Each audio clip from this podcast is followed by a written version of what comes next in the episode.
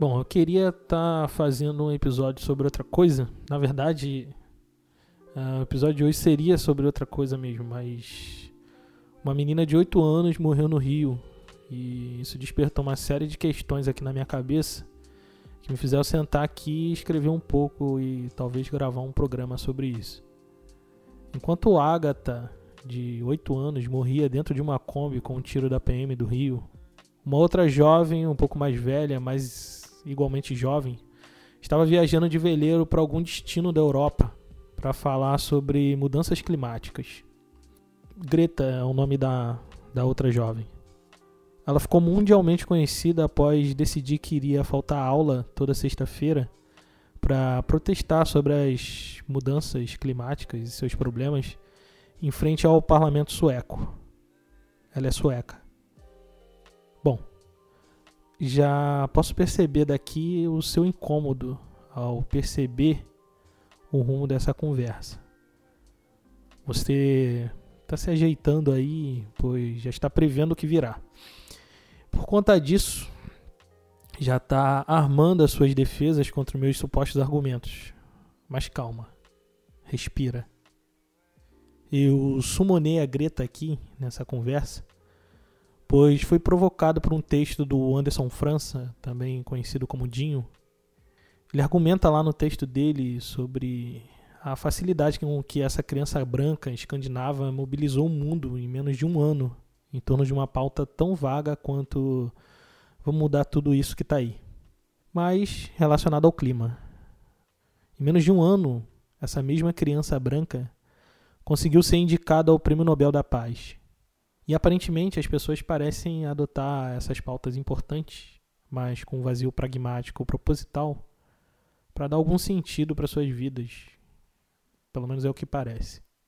Ela, a Greta, é o fruto de uma antiga geração de brancos salvadores. Ela, no caso, pode apostar, vai encabeçar uma nova geração de brancos salvadores. E não que ela esteja errada sobre a pauta que ela escolheu. Ingênuo é quem acha que o capitalismo global está dando alguma bola para uma criança que mata aulas sexta-feiras.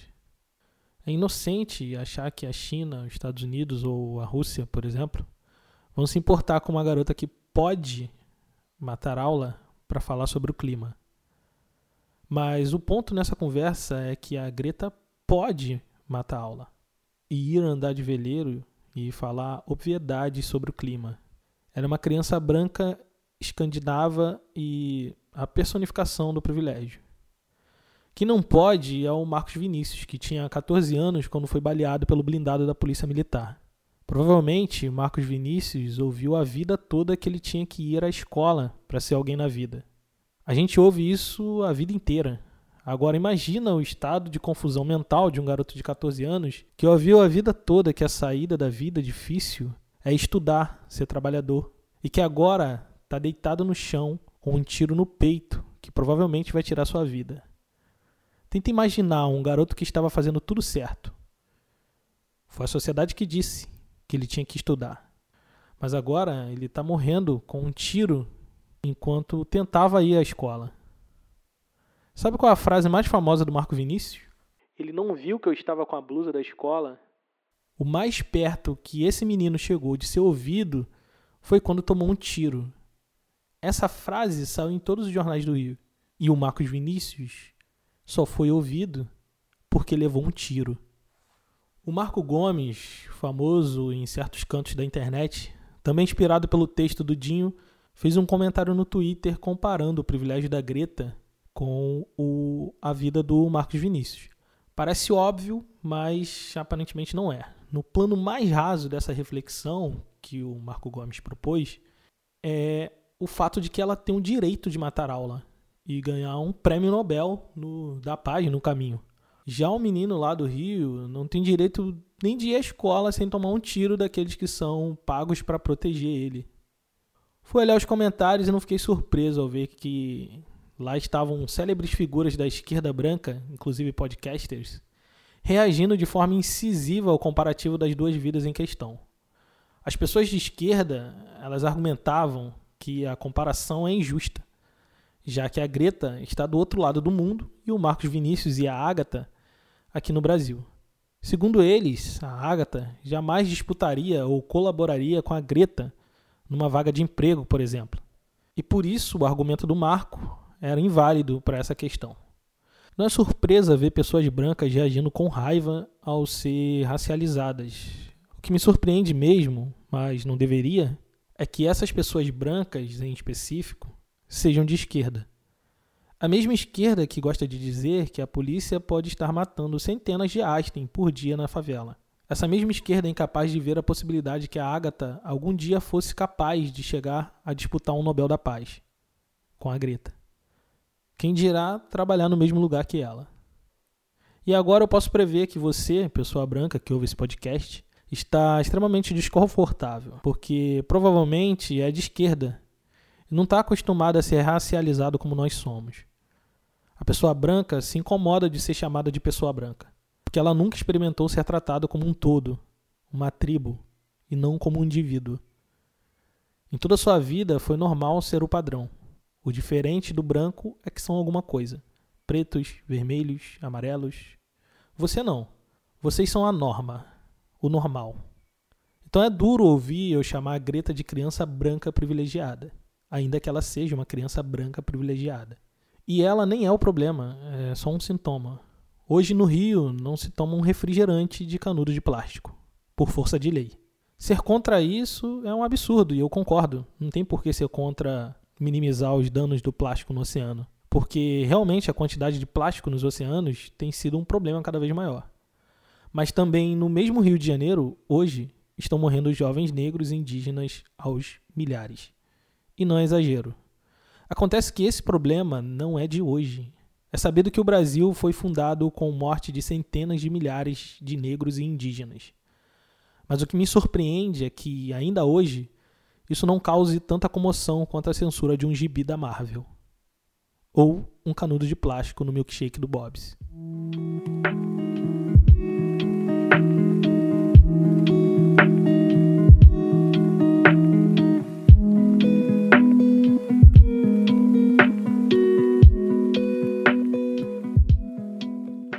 Eu acho, na verdade, muitos acham, que nós deveríamos resolver os problemas de hoje, questão de prioridade. Eu não posso culpar uma pessoa que passa fome por ela se preocupar apenas em encher sua geladeira de comida e não com o aquecimento global. Seria cruel da minha parte. O fato é que o Brasil tem uma pauta urgente, não, muito urgente, que não é problema de hoje. Na verdade, ele é uma pendência de alguns séculos. Melhor, o Brasil só é Brasil por conta desses problemas que precisamos resolver o elefante branco na sala que ninguém quer tirar e se recusa a olhar. Esse elefante branco se chama escravidão. A culpa disso tudo é da escravidão. O capitalismo global prosperou por conta da escravidão. Os problemas todos que temos no Brasil nascem com a escravidão. A maneira como enxergamos as relações de poder no trabalho vem da escravidão. O capitalismo fudeu com o meio ambiente, criou uma indústria insustentável de alimentos, mas ele só prosperou e se desenvolveu por conta da escravidão. Não existe Brasil sem escravidão. É tudo culpa da escravidão. E eu, sinceramente, acho imoral que você se preocupe mais com glitter biodegradável no carnaval quando temos pautas tão urgentes para lidar. Pautas que o prazo venceu há mais de quatro séculos. Mas você aí vai falar, mas porra, Tiago, dá para se indignar com o abate industrial dos animais e o canudo de plástico enquanto se luta contra o racismo. Uma coisa não exclui a outra. É, e eu concordo com você. Mas só tem um problema nisso. Vocês não estão lutando contra as duas coisas ao mesmo tempo.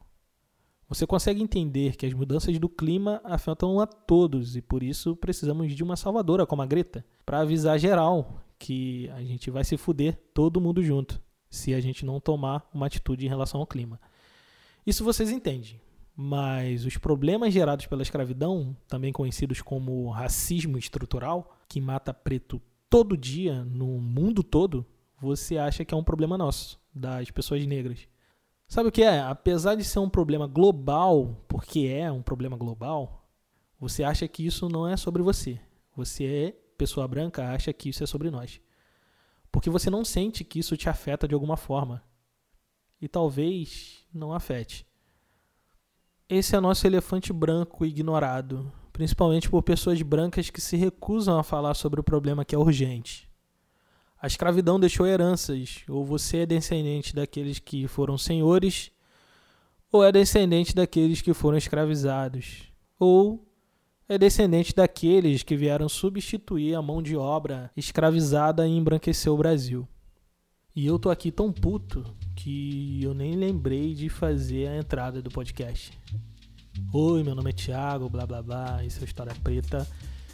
E o episódio de hoje vai lidar com a puta vergonha na cara que vocês, pessoas brancas, não têm.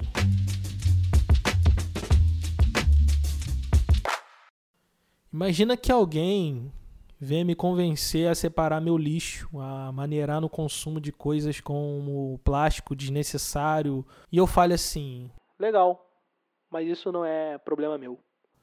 Provavelmente essa pessoa vai ficar pistola em me dizer: caralho, mano, isso afeta todo mundo, isso também é problema seu e ela vai estar tá com razão de ficar pistola. Tocar nas pautas que lhe são cara te causa revolta e reatividade. Por isso, tanto hate no texto do Dinho, por isso, tantos replies no tweet do Marco Gomes. Vocês não vão admitir, mas vocês não conseguem entender que vocês têm responsabilidades sociais quando uma garota negra na favela toma um tiro de fuzil e morre com 8 anos. Assim como os negacionistas do clima, você se nega a ver alguma relação entre pessoas negras morrendo todo dia e você. Afinal, você é uma pessoa boa, não votou no Bolsonaro. Recicla seu lixo, reduziu o consumo de carne e usa glitter biodegradável no carnaval. Até faz um post lamentando a última morte de um negro numa favela do Rio. É... Qual era o nome dele mesmo? É... Não sei, não sei. O fato é que as pessoas negras estão cansadas de falar sobre isso, de lutar contra um sistema criado por brancos para benefício de brancos.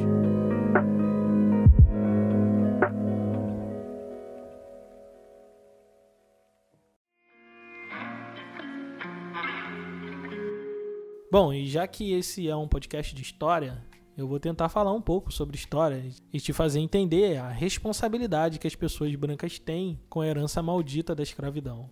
Apesar do Brasil escolher ignorar que um dia houve escravidão por aqui, os vestígios dela são evidentes. Cada prédio histórico, cada teatro municipal, igreja, estrada e engenho nesse país foi construído em costas negras. Esse país que vivemos não foi só o último país das Américas a abolir o sistema escravista. Ele também foi o país que mais recebeu pessoas negras sequestradas e escravizadas além de ter sido o único a contar com escravizados em toda a extensão territorial.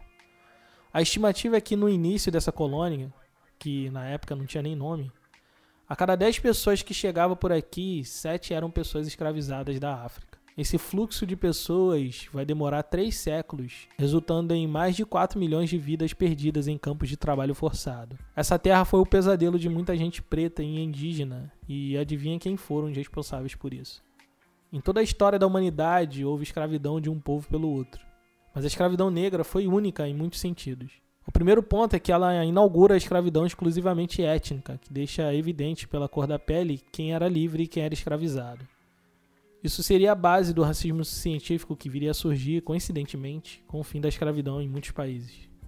Outro ponto a se observar na escravidão moderna, em relação às da antiguidade, é que ela é a base de toda a economia europeia. Como eu disse, não existiria Brasil se não fosse pelo trabalho escravo.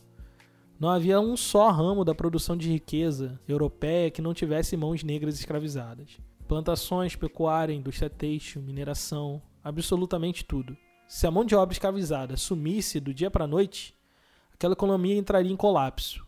Nunca antes na história da humanidade a economia global dependeu tanto de mãos de obra escravizadas. Isso gerou uma demanda enorme, nunca antes vista, que aqueceu o mercado escravista lá em África. Não dá para dizer que os portugueses inventaram a escravidão. Quando chegaram em África, ela já existia. Mas o que dá para dizer é que eles inventaram a escravidão baseada na cor da pele e que elevaram o número de pessoas escravizadas a níveis estratosféricos na dependência da mão de obra escravizada. Agora pensa na dificuldade que foi abolir esse trabalho escravo, que foi base econômica por tantos séculos. Não dava para ser de uma hora para outra, tinha que ser lento e gradual. Talvez tudo que você saiba sobre escravidão foi forjado pelas novelas da Globo e alguns livros didáticos de qualidade duvidosa. Isso fez com que o brasileiro médio acreditasse piamente que a abolição da escravidão foi um marco que mudou para sempre as relações de trabalho e resolveu o nosso problema maior. Das muitas novelas que ajudaram a moldar esse imaginário coletivo a respeito do fim da escravidão, a que mais me chama a atenção é uma das cenas finais da novela Sim a Moça. Eu dançarei sobre os vossos cadáveres! Negros, malditos! Eu os matarei! Vocês vão morrer todos!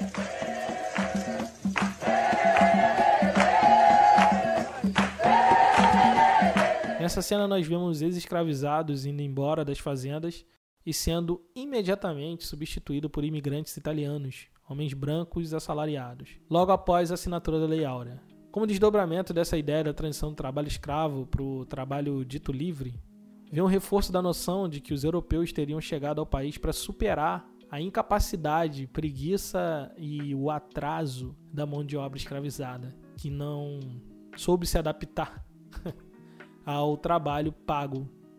Quando acionamos a nossa memória sobre o fim da escravidão no Brasil, reforçamos estereótipos que não se sustentam na realidade. A ideia de que o Brasil importou mão de obra europeia por conta dos negros não serem adaptáveis ao trabalho livre é uma delas. Esse estereótipo é tão vivo no cotidiano brasileiro que os descendentes de europeus acreditam até hoje na suposta superioridade por meio do trabalho. Eu moro numa das cidades mais brancas no sul do país. E aqui é muito difundida a ideia de que somente eles são muito trabalhadores e que pessoas cariocas ou nordestinas são preguiçosas. Se você ouviu o nosso episódio sobre branqueamento racial, você bem sabe que no projeto de país do Brasil republicano, negros e indígenas não tinham vez. De fato, as condições de trabalho e moradia dos imigrantes europeus não foram das melhores. Mas eles receberam do Estado brasileiro bem mais do que jamais uma pessoa negra um dia sonhou em receber. Em 1911, o governo brasileiro enviou um cientista, Batista de Lacerda, como delegado representativo para o Congresso Universal de Raças, que estava sendo realizado em Londres. Foi lá que um sujeito expôs oficialmente a ideia eugenista tipicamente brasileira, que dava conta das nossas contradições. Porque, para Lacerda, a mistura das raças no Brasil não era um problema em si. Na verdade, era a nossa solução. Ele e alguns outros membros da classe científica brasileira acreditavam que se o Brasil introduzisse cada vez mais o elemento branco na composição geral da população, em até três gerações ou 100 anos, o Brasil seria totalmente branco e eliminaria a raça negra da sociedade. Ou seja, a morte de pessoas negras é um projeto político que está posto aí desde a fundação da República. Não é uma suposição, uma viagem na maionese, nada disso. É um projeto Está explícito. O Brasil nos queria mortos ou desaparecidos em até 100 anos, que no caso teria sido em 2011. Para isso, o Brasil vai investir pesado em propaganda nos países europeus para atrair novos imigrantes. A Lei de Imigração de 1890 vai prever o pagamento em quantia de dinheiro para conceder terras, cobrir gastos com sementes, material de trabalho e mantimentos para sustentar a família estrangeira por até nove meses sem nenhuma preocupação. A ideia do governo era pôr em prática as ideias de teoria racial e assimilar culturalmente todos esses imigrantes desejáveis, para que eles se misturando e prosperando economicamente pudesse tornar o Brasil um país mais branco possível. Em contraponto a isso, os nacionais livres, negros e mestiços, agora libertos, saíram da condição de escravidão analfabetos, sem dinheiro, sem assistência do Estado para ser reinserido no mercado de trabalho livre. Os imigrantes negros e até mesmo alguns asiáticos, no primeiro momento, vindos de onde fosse, eram impedidos de entrar no país por força de lei. O Brasil deixava claro que tipo de imigrante era o ideal para a conquista dos seus objetivos nacionais. O fato é que esse projeto de país tem dado certo. O objetivo era enriquecer e fazer prosperar os brancos, enquanto negros e indígenas definhassem e morressem. E se a gente olha para o nosso país hoje, é bem isso que está acontecendo. E isso é cruel em muitos sentidos, porque no mesmo dia que a Agatha morria por um tiro da polícia, um policial negro era morto com um tiro na cabeça de fuzil, porque a polícia que mais mata no mundo também é a que mais morre. E se você olhar para as fileiras que compõem o corpo de praças da Polícia Militar do Rio de Janeiro ou de qualquer estado, não vai demorar muito para perceber que a maioria é de negros mestiços. No Brasil, a cada ano, 30 mil jovens são assassinados. Desses, 77% são pretos. Números que ultrapassam do Sudão, Afeganistão e Iraque. Aos pretos do Brasil, estamos em território inimigo. Você pode achar que não tem nada a ver com isso, mas você se beneficia disso. Não tem como entender o porquê das favelas, o porquê de negros e mestiços serem maioria nas prisões, o porquê de serem mais mortos, mais iletrados, mais pobres, se não compreender o legado da escravidão. O legado baseado, sim, na cor da pele e na herança racial. Porque você, ainda que acredite ser apenas um trabalhador latino-americano, colhe os frutos dessa herança. E mesmo assim, escolhe ignorar tudo isso e seguir a vida normalmente, como se nada tivesse acontecido. Acontece que a gente precisa resolver esse problema, que é muito urgente. A gente não, vocês, pessoas brancas, precisam resolver esse problema. Vocês são a elite econômica que domina o globo, não nós. Uma, só uma criança branca foi capaz de parar o mundo em torno de uma pauta. Vocês estão ligados no poder disso? É capaz da gente resolver o problema do clima, de todos os animais ficarem vivos no mundo, mas ainda assim continuarmos vendo corpos negros mortos toda semana na timeline do Twitter. Será que se uma mina branca fala para você que o que tá matando os jovens negros no Brasil são as mudanças climáticas, será que você vai se comover? Será que só desse jeito toda essa gente branca, influente, global, vai entender que esse problema é também deles? Olha, eu não sou negacionista do clima ou insensível para os problemas da indústria alimentícia. Eu sei bem que quando as mudanças climáticas acabarem com as cidades, quem mais vai se fuder vão ser os pobres, que nesse país tem cor e tem lugar. Eu entendo que se a gente não mudar nossos hábitos agora, não vai ter planeta como conhecemos daqui a 30 anos. Mas olha, esse é um problema de agora que vai dar merda daqui a 30 anos. A gente está falando de uma porra de um acontecimento histórico que molda a nossa sociedade, e tá matando preto todo dia. Eu sei que você tá puto. Talvez você esteja achando que eu fiz pouco caso do clima dos animais. Na verdade, estou até preparado para ser criticado por esse episódio, porque ele é muito diferente de tudo que a gente já fez até agora.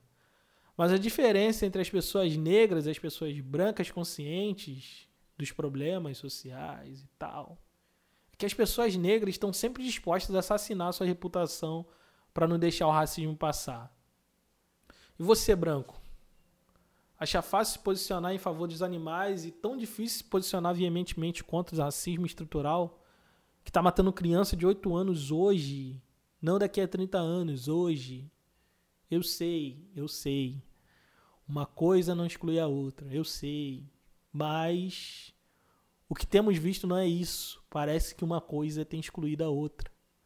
Não tô vendo nenhum de vocês lutando pelas duas, três, quatro coisas ao mesmo tempo. Como disse o Dinho lá no texto dele, o Carrefour continua vendendo alcatra e a polícia matando preto. Mas infelizmente, infelizmente, parece que um frango do Carrefour tem mais valor que a vida de uma criança negra. Vou pedir Santa Clara para clarear. Vou pedir Santa Clara para